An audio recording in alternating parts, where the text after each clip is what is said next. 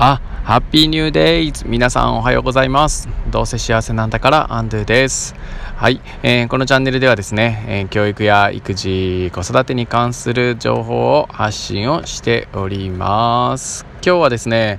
えっ、ー、と、朝の習慣、え質問編ということで、え僕がですね、朝の 習慣にしている中でですね、えー、自分に質問をするっていう習慣があるんですよ、まあ、そのことについて、えー、ちょっぴり解説をしていきたいと思います。よろしくお願いします。はい、えー、僕のですね朝の習慣っていうのが、まあ、すごく、えー、始め出したのは本当ここな最近夏休みに入ってからなんですけれどもというのもそうですね。夏休み入る前までは、まあ、朝早く起きてですねまああの散歩をしたりだとか、えー、自分の時間を取ったりっていうのはなかなかできなかったんですけれども、まあ、少し気持ちや、まあ、時間に、えー、余裕ができたのか、えー、そういった朝ですね太陽を浴びるだとかですね、まあ、散歩をしたりとか、まあ、まあ、六歩杯をしたりだとかですね、まあ、いろんな習慣を取り入れてみたところ、まあ、すこぶる調子がいいんですよね。でそんなこんなはここ夏休みにですね、まあ、セミの声とともにいろいろな、まあ、習慣の話をさせてもらったと思うんですけれども、まあ、今日はですね、まあ、もうすぐ夏休みが終わりますよね。学校が始まりますよねということで、まあ、そんなに時間も、まあ、体力もそういった何もかけずにですね簡単にできるだけれども効果抜群な習慣をですね紹介したいと思います。それがですね、えー、自分に質問をするっていうそういう習慣になります。でこれは何かっていうと、まあ、僕ってこう、えーと、質問っていうのが、まあ、好きで、まあ、魔法の質問の松田美弘さんにえー、かなり影響を受けているっていうところは、ま、何度か話をしたところなんですけれども、こう自分に、えー、良質な質問をするとですね本当に、えーと、人生を豊かにすることができるっていうふうに、えー、思っていましてで毎日毎日、えー、いろんな質問に出会うんですよ。で例えばうんと朝走っていたりなんかしてですね、まあ、気持ちがいいなっていうようなことがあるとしたら例えば走り出す前とかですね走っている最中になんか走り終わったら、まあ、どんな気持ちになっていたいっていう質問を自分にしたりとかですね。あとは朝こうラジオを聴きながら学校に、えー、車で行ったりするんですけれども、まあ、車に乗って学校に着くまでですねにですね、まあ、ラジオのチャンネルを選んで、まあ、今日これ聞こうみたいな感じで選んでいくんですけど、まあ、このラジオを聴いて、まあ、何を、えーと得たいとかですねまあ、そういった質問をしたりします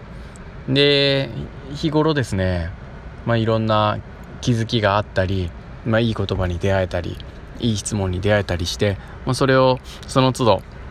まあ、メモを取ったりなんかしてるんですけれども、